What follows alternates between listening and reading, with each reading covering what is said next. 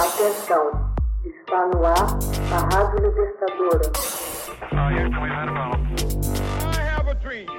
Começa agora o Hoje na História de Ópera Mundi.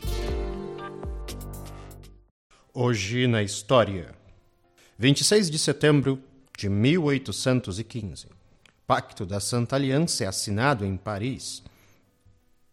Em 26 de setembro de 1815, o czar da Rússia Alexandre I, o imperador da Áustria Francisco I e o rei da Prússia Frederico Guilherme III assinaram em Paris o Pacto da Santa Aliança.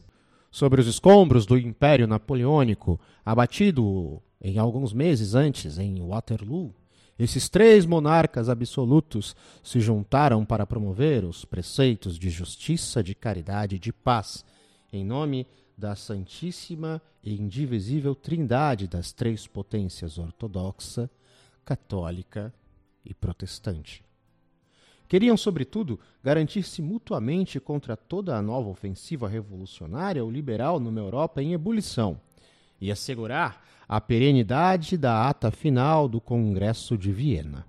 Nestes meses seguintes, o pacto iria evoluir para uma aliança a quatro com a incorporação da Inglaterra sob a influência e por pressão do ministro austríaco Metternich e do secretário britânico de negócios estrangeiros, Kessler Ragg.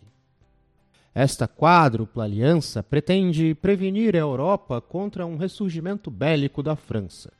Visava também garantir o status quo na Europa, organizando periodicamente congressos internacionais. A França de Luís XVIII, livre da ocupação estrangeira, buscou e aceitou juntar-se à Santa Aliança em 1818. Deste modo, a Europa iria viver uma paz relativa durante cerca de meio século. Exceção feita a algumas expedições militares destinadas a restaurar monarquias.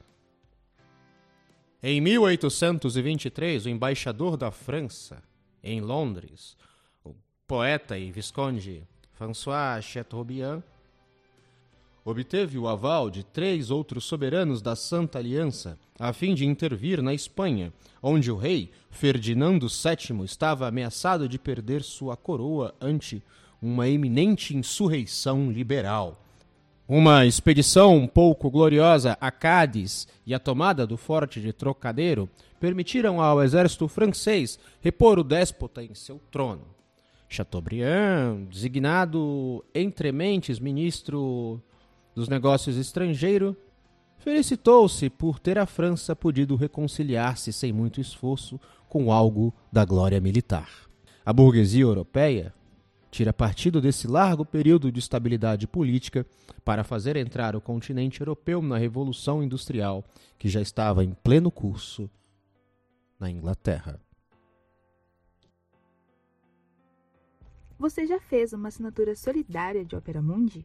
Com 70 centavos por dia, você ajuda a imprensa independente e combativa.